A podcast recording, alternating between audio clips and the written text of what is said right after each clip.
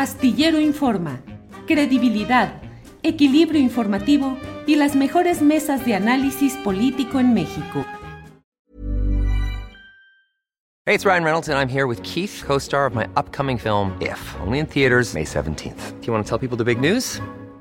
All right, I'll do it. Sign up now and you'll get unlimited for $15 a month in six months of Paramount Plus Essential Plan on us. Mintmobile.com slash switch. Upfront payment of $45 equivalent to $15 per month. Unlimited over 40 gigabytes per month. Face lower speeds. Videos at 480p. Active Mint customers by 531.24 get six months of Paramount Plus Essential Plan. Auto renews after six months. Offer ends May 31st, 2024. Separate Paramount Plus registration required. Terms and conditions apply if rated PG. I'm Sandra, and I'm just the professional your small business was looking for. But you didn't hire me because you didn't use LinkedIn jobs. LinkedIn has professionals you can't find anywhere else, including those who aren't actively looking for a new job but might be open to the perfect role, like me.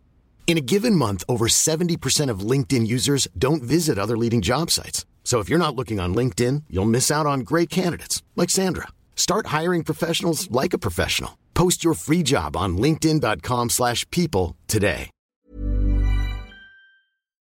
Eh, estamos eh, justamente Alonso Castillo, hijo de la señora Alejandra Cuevas. Hemos hablado con él en otras ocasiones aquí en este mismo programa y hoy le agradezco que esté con nosotros. Alonso, buenas tardes. Buenas tardes, Julio. Gracias a ti por siempre haber sido un espacio que me permitió expresar y hablar eh, como se debería realmente denunciar lo que sigue ocurriendo en nuestro país. Así que a tus órdenes. Alonso, pues eh, no diría yo que es el final de un proceso, es solamente creo yo el final de un episodio, la liberación de tu madre, eh, la cancelación de la orden de aprehensión respecto a la señora Laura Morán, eh, y, y- y pienso, bueno, ya te preguntaré si es que habrá una continuidad en ese esfuerzo cívico y mediático y social que hubo. ¿A qué se debió el que desde tu punto de vista, Alonso, ¿a qué se debió que hubiese prosperado, que hubiese avanzado toda esta eh, eh, acometida que hicieron ustedes para denunciar lo que finalmente la Corte aceptó que era pues una injusticia, que era un caso grave? Eh, ¿En dónde estuvo la clave, Alonso? Sin lugar a dudas, en la sociedad civil que se fue uniendo poco a poco a nuestro caso, a los medios de comunicación y a los periodistas valientes, algunos amenazados por hablar del caso, otros perdieron su trabajo por hacerlo. Es decir, han sido los medios de comunicación y la sociedad civil quienes permitieron que esto se convirtiera en un movimiento, porque realmente sin los medios de comunicación que paulatinamente se fueron sumando, salvo los enormes que nunca nos quisieron hacer caso, ellos tendrán sus razones, eh, fue la sociedad la que ha impulsado esto, por eso ahora todo nuestro esfuerzo va a ser dedicado a eh, la construcción de esta fundación que ya constituimos, denominada Libertad para Alejandra, Asociación Civil, que después de estos 528 días de testimonios de mujeres allá adentro, que mi madre, pues desde que entró, eh, escribía todos los días y tenemos cuadernos y cuadernos y expedientes uno tras otro de mujeres que hoy podrían estar libres y no lo están porque son víctimas de un círculo perpetuo de miseria, de injusticia, las familias las abandonan, a los abogados de oficio no se dan abasto y a la sociedad en general no les importa, ¿no? Y, y yo me incluiría en esa sociedad que pues hasta que me ocurrió esta tragedia y pude conocer las entrañas de lo podrido del sistema judicial y penitenciario, que ahora nuestro esfuerzo es visibilizar, darle voz a esas mujeres que podrían hoy estar libres y no lo están y están sepultadas para siempre. Alonso, que ese ha sido uno de los impactos constantes en movimientos sociales y en denuncias de injusticias. En lo que dices, creo que todos lo compartimos. No nos metemos, no nos preocupamos, no nos damos cuenta a veces hasta que nos toca a nosotros y cuando nos asomamos a esos, a las entrañas de ese sistema, resulta impactante lo que ahí se conoce. Alonso, tú antes de esto eh, me han platicado eh, cre- con, Carolina Rocha, estaba platicando en otra parte del programa, me decía que tú eras eh, periodista en Estados Unidos. Así es, yo llevo viviendo fuera de México 14 años, yo hice mi vida allá. Eh, bueno, últimamente, como sabes, he estado en México muy presente. Entonces, eh, sí, yo, yo ejerzo el periodismo en Estados Unidos y de repente pues yo me convertí ahora en la historia, ahora fue al revés, yo era el entrevistador y ahora me convertí, me convertí en el entrevistado y ha sido también un proceso pues muy difícil, mi familia está allá, el ir y venir, el, cada entrada al aeropuerto pensando que quizás Alejandro Gertz Manero me tenía boletinado y me iban a arrestar, es decir, el estar perseguido por una persona que tiene a su mando todas las herramientas del Estado para poder exterminarte, pues es realmente desgastante, nos ha devorado como familia, ¿no? Entonces, el que la Suprema Corte de Justicia de la Nación, por unanimidad, haya dicho, esto es una fabricación, un invento, un delito que ni siquiera existe en el Código Penal, es lo que nosotros llevamos siete años denunciando y diciendo y clamando y gritando. Y lo, que, y lo más importante es que las personas que luego nos sentimos ajenos a esto, a ti te puede pasar, a tu primo le puede pasar, porque no, no solo fue el fiscal. A ver, ¿cuál fue la responsabilidad de la Fiscalía de la, Fiscalía de la Ciudad de México, de Ernestina Godoy, de la juez eh, Julio, que con un garabato sepultó a mi madre en la cárcel sabiendo que era una mujer inocente y que contaba con un amparo del magistrado de la cuarta sala penal de apellido Ceballos Orozco, que cuando hicimos, tú como ciudadano te esfuerzas en pagar una defensa, terminas vendiendo el coche, lo que tengas para poder tener una defensa, y el magistrado ni siquiera te lee las pruebas, Julio, y en, esas manos está tu libertad y la de todos los mexicanos. Así que yo creo que ahí está el punto en seguir insistiendo, insistiendo, insistiendo que tenemos que fortalecer el Estado de Derecho porque nos los están arrebatando. Alonso, ¿puede tener una derivación partidista o electoral lo que están haciendo? Es decir, ¿tú mismo podrías ser candidato a algo en una próxima elección? Ninguna, en ningún momento realmente esto te, te, digo, ha sido las redes sociales las que nos han dado, nos de repente nos dicen es que ustedes eh, nos, nos mandan, nos inspiran y los, los hermanos, y para nosotros simplemente Julio fue decir, no podemos dejar que una mujer inocente, que mi madre se pudre en prisión y de ahí desde el 16 de octubre de 2020 yo he dedicado mi vida entera, además de mi trabajo, después de ocho horas de trabajo, dedicarme a pensar toda la noche qué voy a escribir, a quién voy a contactar, quién me va a abrir la puerta para poder denunciar esto que me ocurrió. Pero esto yo he tenido la oportunidad de hablar y eso es lo que te digo. ¿Cuántas historias de injusticia están allá adentro? Tenemos una fila de mujeres que dijimos, tenemos que sacarlas de la cárcel y con nuestro testimonio, quizás que más personas empaticen con esto, con esta historia que a cualquiera le puede ocurrir. Alonso, eh, ¿qué sigue en términos judiciales? ¿Van a presentar alguna denuncia en el terreno formal contra Alejandro Gersmanero?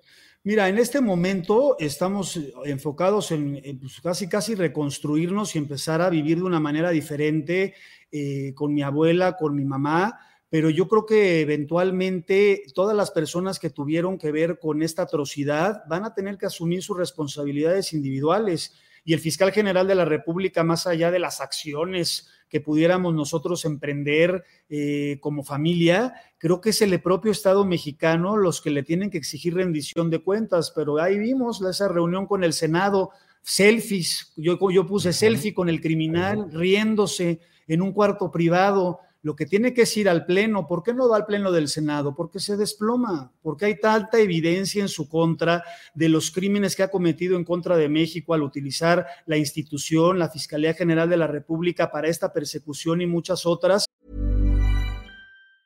Jewelry isn't a gift you give just once. It's a way to remind your loved one of a beautiful moment every time they see it. Blue Nile can help you find the gift that says how you feel and says it beautifully with expert guidance and a wide assortment of jewelry of the highest quality at the best price. Go to BlueNile.com and experience the convenience of shopping Blue Nile, the original online jeweler since 1999. That's BlueNile.com to find the perfect jewelry gift for any occasion. BlueNile.com. Hiring for your small business? If you're not looking for professionals on LinkedIn, you're looking in the wrong place. That's like looking for your car keys in a fish tank.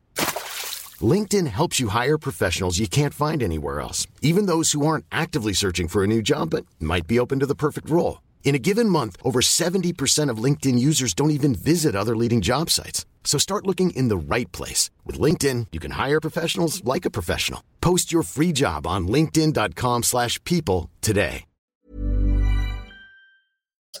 Y, no pasa nada. Entonces yo creo que ahí está el punto, la, rendición de cuentas, que vaya y que, que, explique la desastrosa gestión, no dicho por mí, dicho por los organismos encargados de evaluar durante tres años, desaparecidos, tortura, narcotráfico, homicidios, y él está empencinado en mi abuela de 95, en mi madre de casi 70 y en mi familia. Entonces, pues imagínate cuando tú tienes una persona con ese calibre de poder haciendo ese mal uso de las instituciones, pues creo que le corresponde al Senado, ¿no? Hacerle caso al 102 de la Constitución y que vaya al Pleno, que explique el patrimonio inmobiliario, el imperio financiero, de dónde surgió, ¿por qué no le hacen esas preguntas?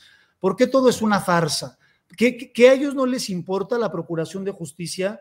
¿Acaso sus hijos no viven en México? ¿Acaso no les importa lo que está ocurriendo? Yo realmente estoy anonadado que después de que iniciamos el juicio político ah, del 7 de diciembre, hubo solo dos representantes que se pronunciaron al respecto. Eh, que, claro, después de que le presentamos la evidencia y analizaron a profundidad el caso, y fue la diputada Nateria Aranda y el diputado Jorge Triana, todos los demás callados, y del Senado ni te cuento. Entonces, ya sabemos que tiene al Poder Legislativo sometido, al Poder Judicial lo tenía sometido hasta que finalmente llegamos a la Suprema Corte de Justicia de la Nación y las ministras y ministros se dieron cuenta de la fabricación que hizo el fiscal. Alonso, ¿alguna gestión piensan hacer ante alguna comisión de derechos humanos, alguna instancia internacional? Sí, sin lugar a dudas. Creo que tiene que haber un registro y una huella histórica que quede que fue una persecución completa del Estado mexicano, movilizada por el fiscal general de la República, Alejandro Gersmanero, en contra de dos mujeres inocentes. Es que es algo aberrante y que esa persona sea la encargada, el abogado de la nación, que dicho sea de paso, después de los audios filtrados, en donde además de revelar su estrategia para dejar a mi mamá en la cárcel, su misoginia, pues la poca capacidad intelectual. El abogado de la nación no sabe qué es un amparo directo de un indirecto, le tiene que explicar cinco veces Juan Ramos. Es decir, ese es el abogado de la nación, esa es la persona que queremos a cargo de la Fiscalía General de la República y creo que ahora el enfoque que, que tú seguramente ya le estás dando, este, hoy leía tu columna, eh, eh, ¿qué pasa con las autoridades de la Ciudad de México? ¿No, ¿No va a responder la juez? Ayer yo veía un hilo, Julio, que seguramente tú lo leíste de la Fiscalía de la Ciudad de México, que mi hermano prácticamente, no prácticamente, le contestó Ernestina Godoy, es chiste es chiste lo que está diciendo la fiscal de la Ciudad de México, como si no tuviéramos la evidencia de lo que han hecho los magistrados y los jueces. Es realmente preocupante. Entonces yo creo que ahí es donde tiene que estar el enfoque porque a los ciudadanos, a todos nos debe de importar que nuestra libertad no esté en manos de gente que por consigna actúen y te arruinen la vida. Claro. Alonso, ¿ha habido alguna respuesta al planteamiento de que haya una entrevista con el presidente López Obrador?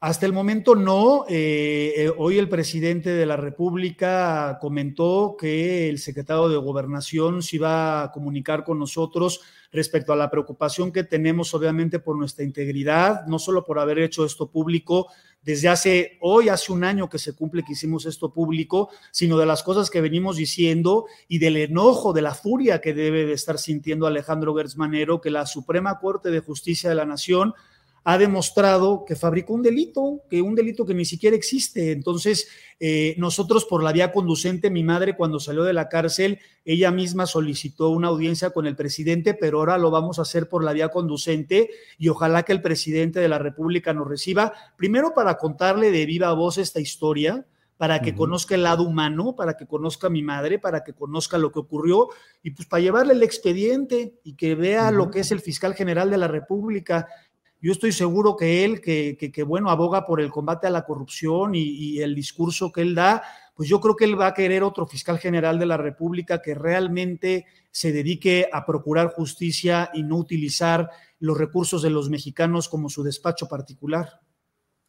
Pues Alonso Castillo, te agradezco mucho esta oportunidad de platicar ya después de esta resolución de la Suprema Corte, nada más para no dejar este episodio eh, sin precisar, ya para cerrar la plática, Alonso, a reserva de lo que desees agregar, como siempre, em, no se descarta el que haya de parte de ustedes alguna acción penal contra Alejandro Gersmanero o sí queda ya descartada.